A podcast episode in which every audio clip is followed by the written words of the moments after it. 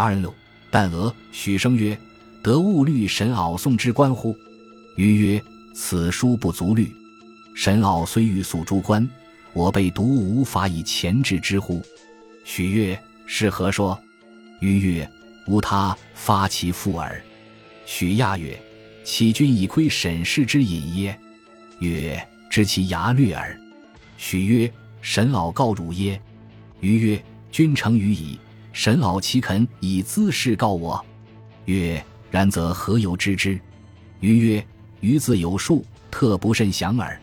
余亮君必知其底蕴，若能告我，敢且不污。”许摇手曰：“此大难，此大难！”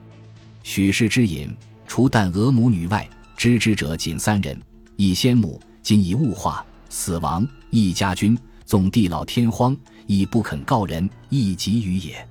余素甚严，亦以谨守秘密为事。盖使隔经年，彼公行而实践者，以长眠地下，使我被骤发其父，作弄孤儿寡妇，以取快一时。此其仁者之所为，故于禀父母之教，绝口不说，生死已知。今春于最后无状，略泄其事于一。此人于不能告君，盖即所为真凶犯也。待久立即醒，乃大悔，然已无可挽回，自是刻刻不忘，身具兆祸。孰知旦娥竟因此致命？夫旦娥何仇于我？我独何心？而肯使之死于非命也，且我不独不能对旦娥比高堂之老父、泉下之老母屡屡叮咛，言犹在耳。我虽幼稚无知，然以父母十余年来所守之秘密而宣于人，罪不在赦。即所谓凶犯也者，其贪财恋色、作奸犯科，虽非于所指使，然推究原因，或根实自我所召，故谓于为主谋犯，亦未尝不可。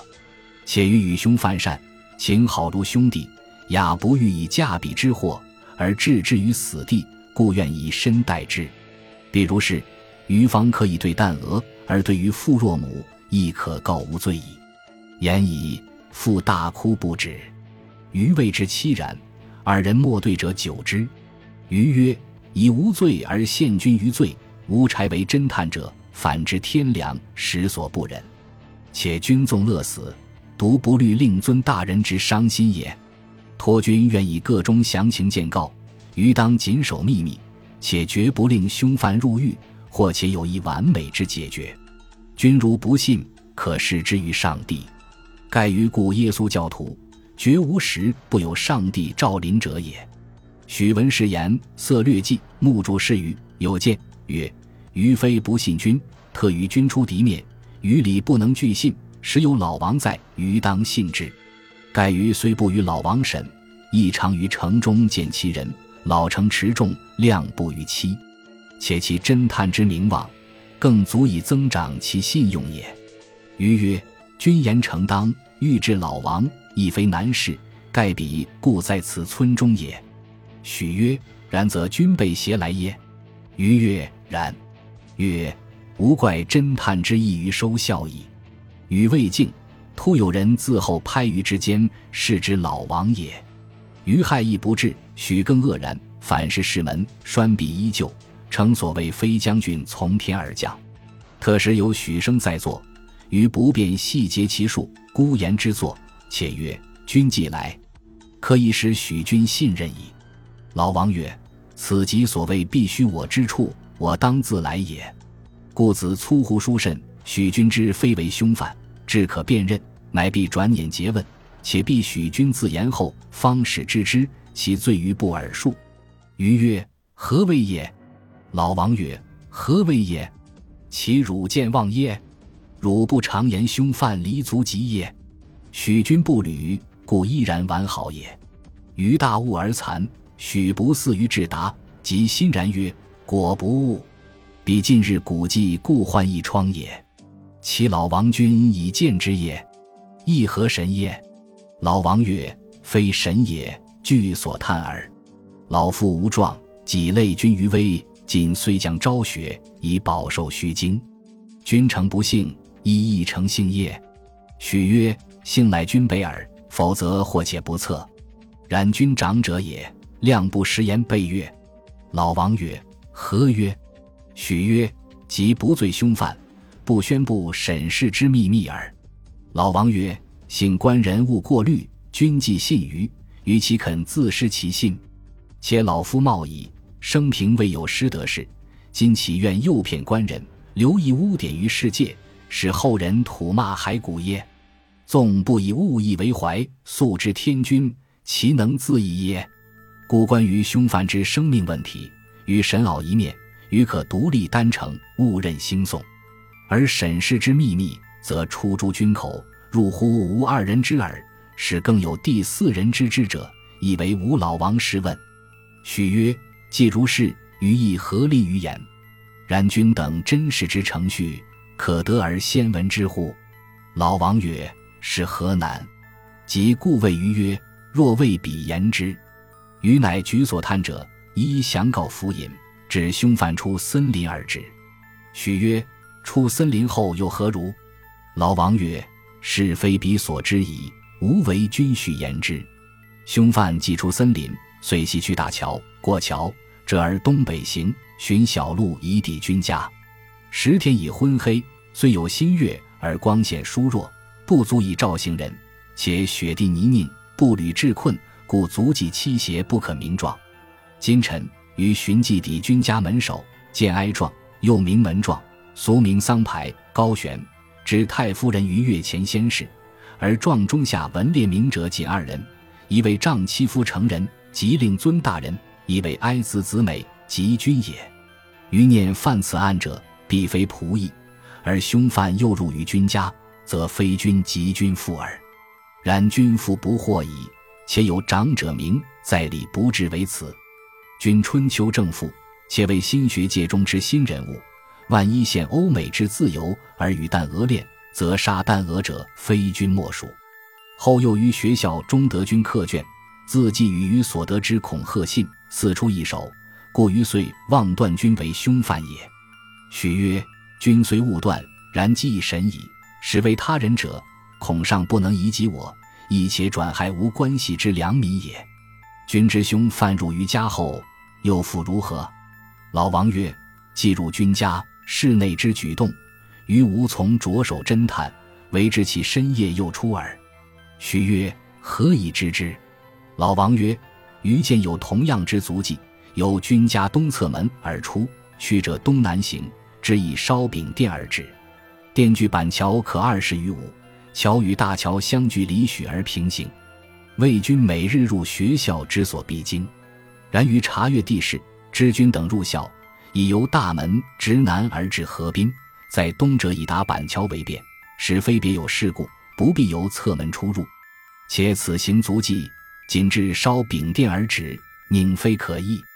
而足迹之中途，复有一人体颠厥行，据此五步之外，有一以熄灭之鸭蛋灯。只呼小灯笼，故余料此时必为深夜，凶犯秉烛而出，半夜失足仆地，烛灭，遂并灯而弃置之。许生曰：“善哉！以君所叹，正吾所知，诚不爽毫厘矣。不知彼烧饼店上有一文否？”老王曰：“有之。当余探此时，余作盖庄，不能向店主细寻，寻恐见赤，转乃败事。”然使异常人装，则店主亦必起疑，且又安知店主与凶犯非同谋者也？故而则只警告凶犯而使之一耳。故于既不出此，徐徐怀排店之四周，尾为谷、虾、盖，随行随号，人莫之疑。店故冷漠，邻居亦仅四五家，累多具人子。会有一童子自殿中跳跃出，捧手垢面，鞋而不袜。年约十五余，想寄店主之心耳。于四顾无人，以手招之，不来，乃自怀中出银币衣，是以羽翼，果来矣。余乃挽之至静僻处，谓之曰：“汝欲得此一缘乎？”曰：“焉得不欲？